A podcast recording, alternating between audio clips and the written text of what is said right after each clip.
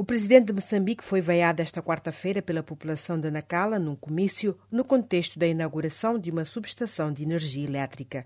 Depois disso, os populares abandonaram o evento, mesmo antes do seu término, mas Felipe Nussi escolheu interpretar o recado a seu favor, afirmando aos microfones da STV o seguinte: Quando a gente chega para eles, é uma festa. E recentemente, também o presidente foi completamente ignorado pela população de Machaza, na província de Manica, que o olhava com indiferença a quando da sua passagem por uma via. Tudo isso acontece justamente numa altura em que o país vive uma crise pós-eleitoral causada por uma mega fraude supostamente orquestrada pelo seu partido, a Frelimo.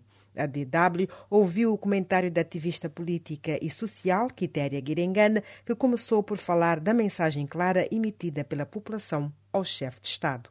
Sem dúvidas, nós poderíamos dizer que o presidente Inhoso está diante do seu do período de menor popularidade de um presidente.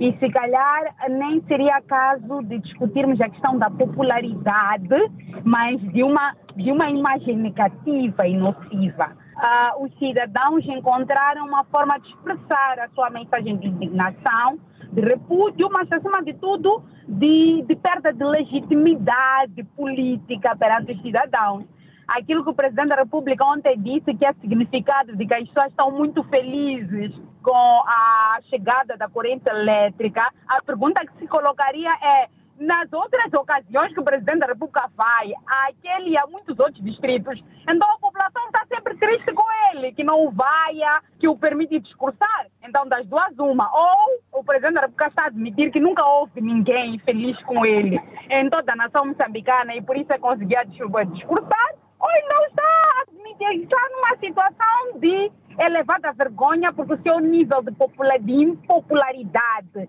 e de uma imagem negativa. Este discurso de Felipe Nussi de querer tapar o sol com a peneira e até enganar a população, portanto, foi um, uma estratégia que lhe saiu mal, ou seja, custou-lhe uma vergonha maior. Sim, sem dúvidas, custou-lhe uma vergonha maior porque o presidente da República tentou, de alguma forma, testar a sua popularidade indo diretamente na ideia de que, ah, se for eu a aproximar da população, a população vai mudar de ideia e vai se silenciar, porque a minha presença com tropas, a minha presença com o governador provincial, provavelmente as pessoas se silenciem. Mas foi, passou uma vergonha tanta que não se há episódio na história que relate. Então, tapar o sol com a peneira num episódio que foi tão bem testemunhado pelos cidadãos, caiu bastante mal. E eu creio que o presidente da República esses dias não apanha sono e está a tentar estudar alguma ciência que lhe possa permitir reconciliar com os moçambicanos. E a única forma de reconciliar com os moçambicanos é justamente fazendo o repondo à verdade, fazendo o que está correto e, acima de tudo, começando a se distanciar daqueles que estão a afundar a imagem. O presidente da República está a confiar naqueles que o bajulam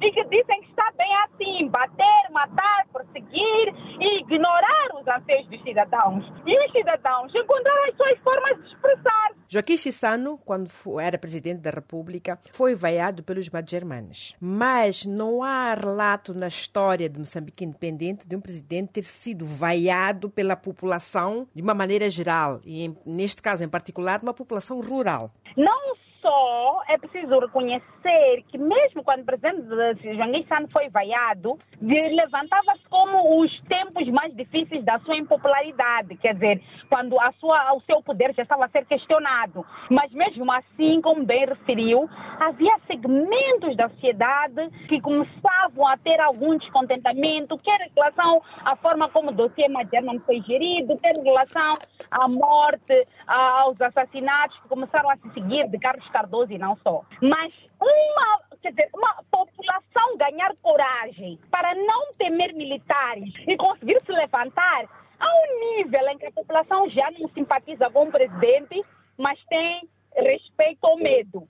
Esta foi uma entrevista com Quitéria Guirengana, ativista política e social.